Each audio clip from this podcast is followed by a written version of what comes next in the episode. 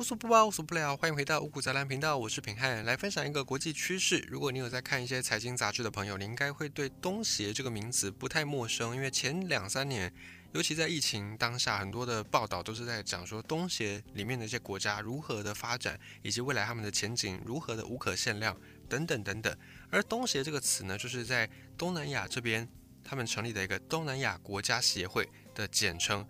东协它最早的时间点在一九六一年，民国五十年的时候就有了。当时它的前身叫做东南亚联盟，由泰国、马来亚，当时还不叫马来西亚，泰国、马来亚跟菲律宾成立的东南亚联盟。而后续呢，因为领土的问题，马来西亚跟菲律宾之间有一些纷争，有些争议。再后来，马来西亚跟新加坡分治，所以这个联盟就从此陷入瘫痪。那在等到很后面，到了一九九五年，等到越南也加入，并且又后续再加入了辽国、缅甸、柬埔寨等等，这个东协才算是比较成型一些。到了两千零七年，为了庆祝东协成立四十周年，所以东协十国一开始的一些创会元老，以及后来加盟的这些国家，总共十个国家，他们就在新加坡签署了东协宪章。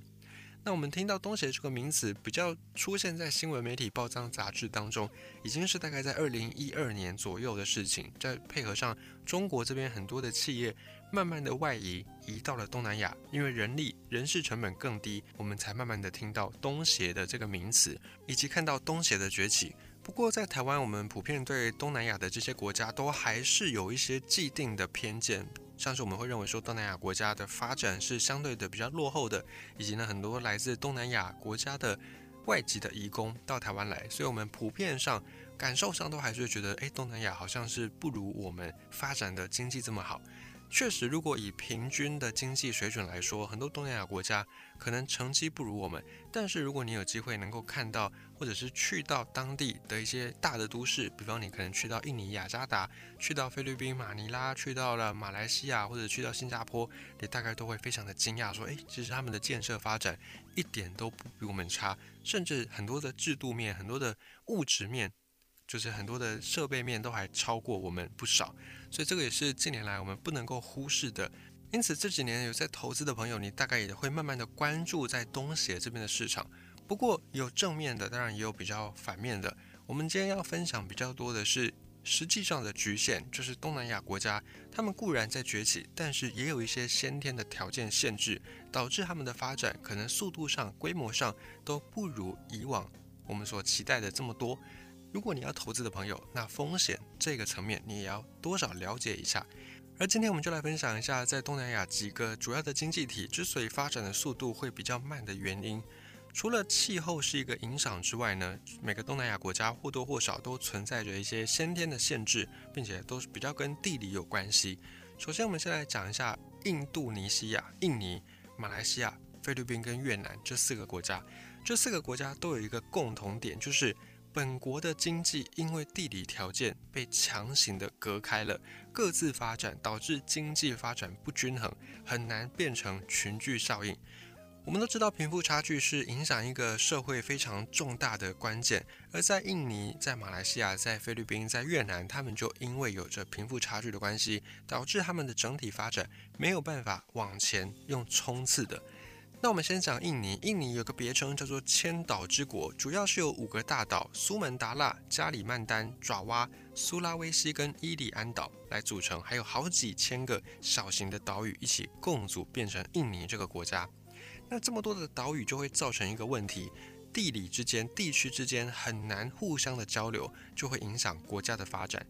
在印尼这么多的岛屿当中，爪哇岛占整个印尼国土面积的百分之七而已。可是呢，在爪哇岛上面却生活着印尼百分之六十的人口。印尼人口目前大概是两亿多，那有百分之六十生活在爪哇岛上。尤其在首都圈雅加达附近，非常非常多的人在这边也碰到跟东京都类似的问题，就是当地的一些地理条件不太足以承载这么多人在这里生活，所以包含污水啦、包含垃圾啦，或者是包含这个住宅过度拥挤等等的问题，也在印尼有发生。以及呢，印尼前五大城市雅加达、泗水、万隆跟物加斯都都在爪哇，只有第五大城棉兰是位在苏门答腊岛。所以就就导致爪哇岛虽然它面积不大，但是变成了印尼的政治、经济、文化中心，也对其他的岛造成了虹吸效应，就有点像是早期那个台北的发展一样。台北作为政治、金融、科技、文化中心，很多的人才都想要去到台北来讨生活。那在印尼也是如此，很多人都希望离开自己的本土的岛屿，然后去到印尼的爪哇岛上面来求生活，来让自己的生活条件变得更好。并且印尼之间的互相通行很困难，还有一个重点，因为印尼的岛跟岛之间都是海洋。今天印尼假设是一个陆上国家，那就算了。顶多只是靠海的城市发展比较快，内陆城市发展比较慢，像是中国或者像美国这样子。那这个解决方式还比较简单，你只要多建一些公路，用一些运输的方式，用客运运输的方式，用公路运输的方式，就可以带动这个问题解决。甚至还可以用沿海城市的发展外溢效应，外溢到内陆去。像在台湾，我们也有这样的类似的经验，在台湾也有不靠海的地方，那就是用公路的方式来透过运输。慢慢的把这个沿海地区发展的比较好的经济效应外溢到周围区，但印尼就很难做到这一点，因为印尼之间岛跟岛都是海洋，你要透过交流的方式，只有选择很贵的航空，要么就是选择很慢的海运，二选一。所以这个外溢效应呢，可能已经被你的运输成本给吃掉，甚至还不够。那么在苏门答腊跟加里曼丹这些岛，其他的大岛也很难从爪哇岛的发展。获得这些经济外的直接效益，而且呢，更可怕的是苏门答腊岛啦、加里曼丹岛啦这些大岛的人才不断的被爪哇岛给吸引过去。还有印尼的国土面积虽然不小，可是呢，几乎没有那种可以发展农业的大平原。这样子一来，就导致印尼的粮食非常非常的依赖进口。只要国际的粮食价格一波动，印尼就只能够被动的花更多钱去买。所以也就导致了印尼的国际粮食议价能力受到限制，进一步就会拖累本国的经济发展。你说今天印尼再怎么样赚钱，它再怎么有多的外汇存底，但是它没有办法粮食自给、粮食自足。只要国际粮价一上升，像俄乌战争，国际粮价一往上飙，印尼就只能够把这些赚回来的外汇乖乖的又吐回去买这些粮食。那印尼政府他们都没有发现这个问题吗？当然，他们也发现了他们的解决方式就是选择造桥，直接盖一座桥连接不同的岛屿。像是在二零一三年，就有一个连接苏门答腊岛跟爪哇岛的炫达大桥正式动工。这个大桥如果最后建好呢，会让两个岛屿之间的交通更加便利。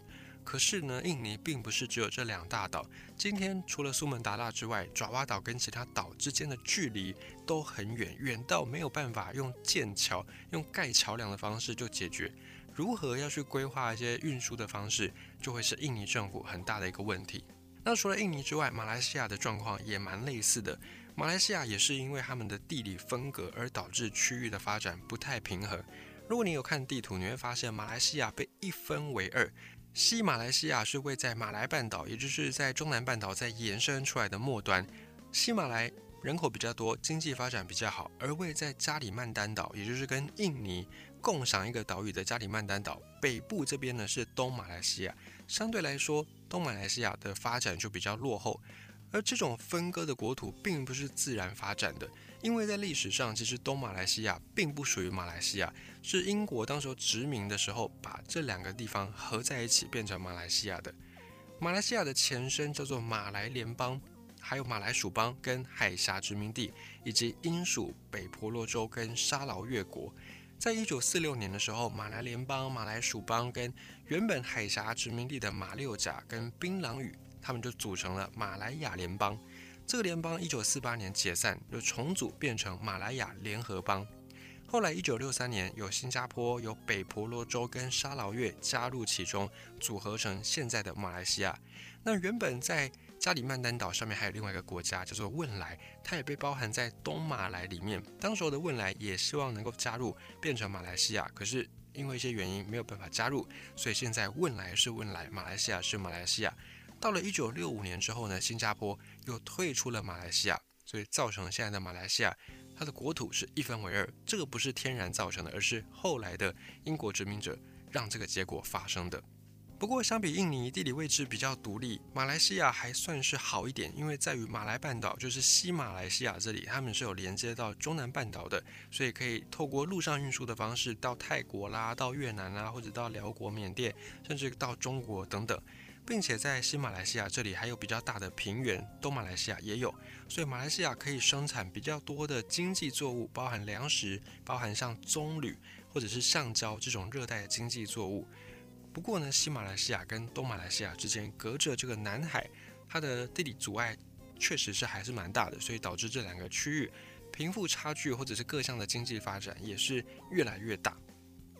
那么菲律宾呢？菲律宾跟印尼在地理条件上就还蛮相似的，因为菲律宾也是一个很多破碎岛屿的国家，而这一些破碎岛屿之间互相要交流，就也是面临到你要么就是选很贵的飞行，要么就是选很慢的海运。所以你的外溢效益几乎也不存在，都会被这些运输给吃掉。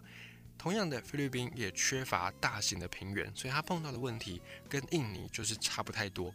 以及呢，菲律宾还有一个很可怕的事情，就是它位在台风带上面，所以有时候你会看到很多的这个台风，如果没有往北走，大部分往南走就会往菲律宾这边扫过去。菲律宾的吕宋岛经常就受到台风的侵袭，但这些台风也就会造成人民的经济财产的损失，或多或少也就拖累了菲律宾的整体发展。那么最后再讲到的是越南，乍看之下，越南它是位在中南半岛上，它跟中国跟泰国是有一些领土的接壤的，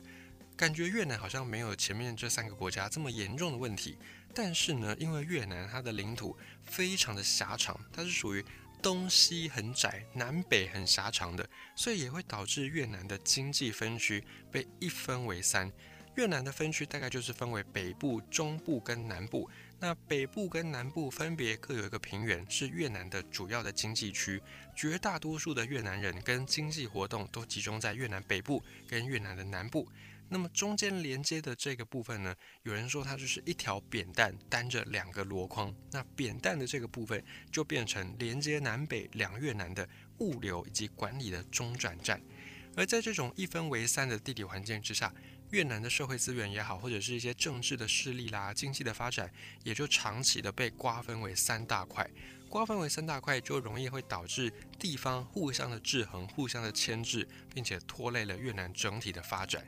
可是呢，越南好的好处就在于它跟另外这三个国家比起来，它的经济分区比较不是因为地理因素造成的，是因为人为的因素造成的。所以只要透过一些政策方面啊，可能去调整行政区划法等等，透过一些政策面去进行调整，比较能够去解决这种区域发展不均衡的问题。那确实以目前的这个东南亚发展的趋势来看，越南也有一点急起直追的感觉在，并且它也是当前。大家比较关注的、比较瞩目的，未来可以替代中国变成世界新工厂的一个国家。那最后再来分享一下新加坡。新加坡是在西马来西亚，就是原本的西马来的半岛上的最后一块的那个点，原本是一个小渔村，后来呢，它变成了新加坡这个国家。新加坡的国土面积又更加的狭小了，只有七百一十九平方公里，比香港还要小。一个香港大约是一点五四个新加坡这么大。目前新加坡的国土面积在全世界排名第一百九十七名，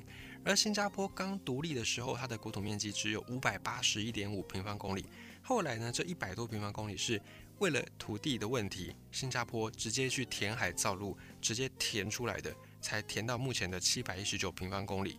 而新加坡之所以当前在世界上有这么样举足轻重的地位呢，在于它是世界上几个很有钱的国家之一。在殖民的时候，在马来西亚还被殖民的时候，新加坡就是英国海峡殖民地的首都，也是英国当时候在东南亚比较主要的海军基地。就是因为这里的地理环境、地理的条件非常的得天独厚，因为新加坡占据了在东南亚航线的一个交通要道，就是马六甲海峡，因此新加坡有着非常得天独厚的地理优势。到一八六九年苏伊士运河开通之后，全球的航运贸易。的额度就迅速增长，因为运河开通嘛，所以以前要贸易可能要绕一大圈，从非洲的好望角去走。但是因为苏伊士运河打开了，所以大家可以节省非常多的时间，海运的贸易贸易额因此大幅上升。而得益于这个新的航线开通，贸易额大幅上升，新加坡也分享到了非常多的红利。后来呢，在一九六零到七零年代，新加坡的经济受到了越南战争的影响，透过向美军供应装备，尤其是武器跟燃料，新加坡当时候每个月是可以获得大约六亿美金，这些钱呢就变成了新加坡建国一开始经济的资源。后来，新加坡产业比较集中在高附加价值的产业，像是高端的制造业、金融业以及炼油产业。当时主要出口的产品是精炼石油、电脑跟机体电路。那么这样的一个有钱的国家，却有另外一个问题，就是他们的国土面积十分的狭小，以及呢水资源短缺。新加坡是热带气候，虽然他们的降雨量很多，一年是可以降下两千三百五十毫米。可是因为他们的国土面积真的太小了，地下水的资源严重的不足，留不住水。那新加坡的生活用水绝大部分是来自马来西亚，等于你的重要生活资源是受制于人的。而新加坡跟马来西亚也曾经在一九六一跟六二年签署了各一份的供水协议。一九六一年这一份呢，已经在二零一一年到期。那么一九六二年这一份呢，会一直持续到二零六一年。虽然这份协议一部分可以缓解新加坡的供水问题，但是毕竟你还是受制于人，总有一天，也许两国闹翻了，新加坡的供水马上就会变成很迫切的重要问题。因此，新加坡他们也没有全然指望马来西亚。他们目前正在大力的发展海水淡化技术以及雨水收集技术，希望可以赶快实现水资源的自给自足，就可以在供水协议到期之前，二零六一年之前，能够不用再依靠马来西亚的水资源威胁。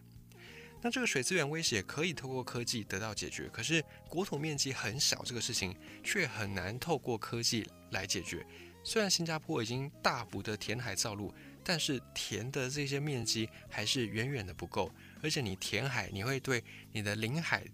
的范围造成一些影响，也会对领空的范围造成一些影响。在东南亚这边又是各个国家为邻居的状况，所以新加坡填海造陆这个事情，很多时候会引发它周围的国家非常的不满，因为会影响到领海啦，影响到一些主权的伸张。尤其马来西亚非常的不喜欢新加坡填海造陆这个事情，也因此在一九九七年，马来西亚就禁止向新加坡出口沙子。印尼在两千零七年禁止，越南、柬埔寨也纷纷在两千零九年禁止。虽然新加坡被禁止之后，还是可以跟其他国家买沙子，可是呢，考量到运输成本，考量到运输的效率，这个再来要用填海造陆的方式，就不是那么样的符合经济效益。以及呢，填海虽然可以扩张你的国土面积，可是你填的海毕竟是有极限的。你再怎么填，你就只能够往你的南边来填，因为东西北三个面向都是马来西亚，你只能够往南填。那往南填又是马六甲海峡，为了国际的航运顺畅，